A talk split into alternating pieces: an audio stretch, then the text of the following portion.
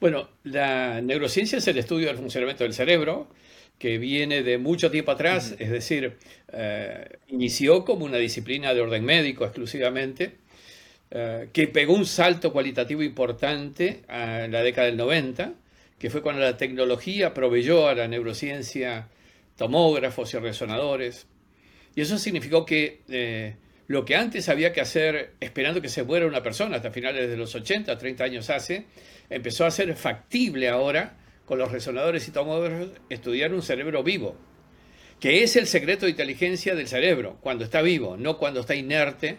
Por eso es que cuando se estudiaron cerebros de personas ya fallecidas hasta los finales de los 80, incluyendo el cerebro de Einstein, que muere en el 52, eh, justamente se empezó a descubrir más cosas, porque hasta ese momento no se había descubierto tanto. Bien, neurociencia pegó un salto entonces cualitativo en la década del 90 y sigue hasta el día de hoy Nada más que a partir de finales de los 90 eh, comenzamos a estudiar también otro tipo de aplicaciones en la neurociencia. Me refiero a aplicaciones que tienen que ver con otras disciplinas.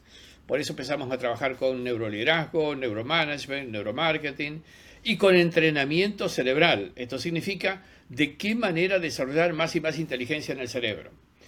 Cuando tú mencionas el tema neuroplasticidad, justamente, yo quiero de alguna manera fortalecer esa, inquietud por la, neuroplasticidad, porque de verdad todo cerebro humano tiene esa capacidad, ser neuroplástico. ¿Qué quiere decir? Claro. Que una experiencia, un aprendizaje, una estimulación provoca un cambio en el cerebro.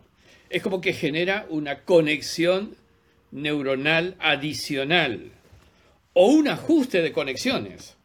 Y eso es otro tema importante. Ahora, insisto, digo, cualquier experiencia, cualquier aprendizaje y cualquier estimulación, con lo cual puede haber una neuroplasticidad que de alguna manera será la deriva de lo que te ocurra experiencialmente o de lo que tú aprendas o lo que tú permites que te estimule.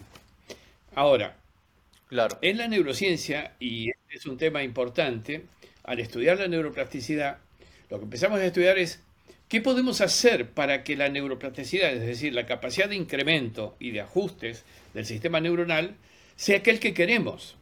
Y entonces empezó un concepto que lo trabajamos hace ya unos cuantos años, que se llama neuroplasticidad autodirigida. ¿Qué significa esto? Que tú puedes dirigir el cambio de tu cerebro.